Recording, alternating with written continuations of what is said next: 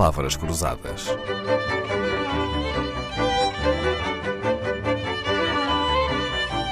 Porque quase tudo é uma questão de semântica. Em Portugal, convidar alguém para tomar café pode significar tanta coisa, menos beber essa bebida. Pode ser, por exemplo, um passeio num jardim, uma ida a uma esplanada, pode ser um encontro pessoal, pode ser um encontro profissional, até pode acabar por nem sequer incluir beber um café. E costumas usar essa expressão, Alexandra Loureiro? Olá.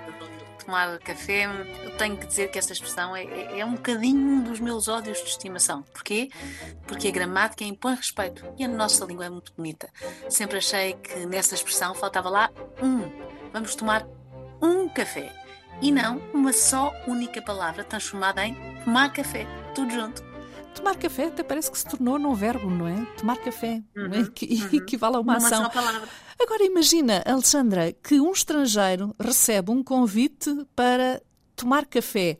O que é que achas que ele deve pensar? Que é uma coisa pessoal ou profissional? Que é mesmo para beber um café numa cafetaria? Eh, Quanto tempo durará esse encontro? Um café é para tomar em segundos ou em minutos? É uma coisa amigável ou conspirativa? Como é que se explica a um estrangeiro o que é tomar café? É um quebra-cabeças. Um café até dá para ler o futuro, como fazem, por exemplo, no Oriente. Por Ah, isso, sim, nas borras muito- de café, é verdade. Exatamente. Por isso dá muito jeito, como dizem os franceses, la pause café. Significa um breve intervalo ou pausa a meio do dia. Ou aceita um cafezinho, no Brasil, que nos remete para uma conversa tão descontraída e um café acabadinho de fazer. Ou mesmo, à inglesa, shall we have coffee? O que na prática quer dizer o mais rápido possível, sem perder tempo e, sobretudo, não aprofundando nada. Não consigo imaginar um alemão a combinar um café, a não ser que seja para a função utilitária de ficar acordado. E quando dizemos a um estrangeiro, para si, vai uma italiana, imagina o que pensam. Quanto a mim, prefiro a nossa versão portuguesa, em que tomar café significa fazer uma visita ao nosso cafezinho de bairro, porque normalmente um café significa também uma torrada ou qualquer coisa do género. E por fim, por cá, um cafezinho pode também ser o lanche, o que, graças a Deus, em Portugal, é um ritual muito bom dos 8 aos 80. Pois é, tomar café. Há regiões do país em que se diz vai uma bica, tomar uma bica. Curiosamente, nenhum português fica confuso quando alguém o convida para tomar um café. Que outras expressões é que poderíamos usar para substituir esta, Alexandra? Tens alguma sugestão? Vamos lanchar? Não me apetece trabalhar. Vamos tomar um café? Não posso falar aqui. Vamos tomar um café?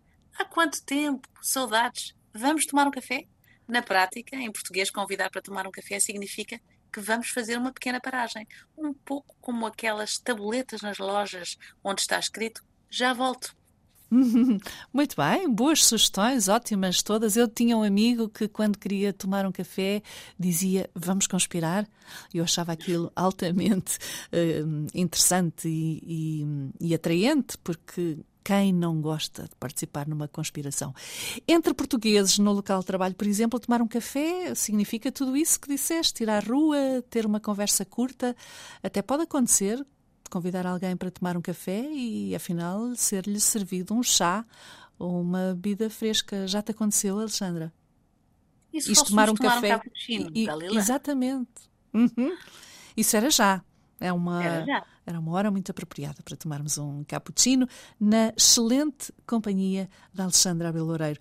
Num país em que, em muitas leitarias, o que mais se bebe é vinho, também não deve haver problema nenhum de aceitar um convite para tomar café e acabar a tomar um chá ou um cappuccino. É o que eu vou propor e combinar com a Alexandra Abreu Loureiro. Da próxima vez que nos encontrarmos, agradeço-lhe ter vindo à Antena 2 para estas Eu é palavras um gravadas e sonorizadas por Leonor Matos, com genérico de Vitorino Salomé e João Paulo Esteves da Silva, do disco Eu que me comovo por tudo e por nada.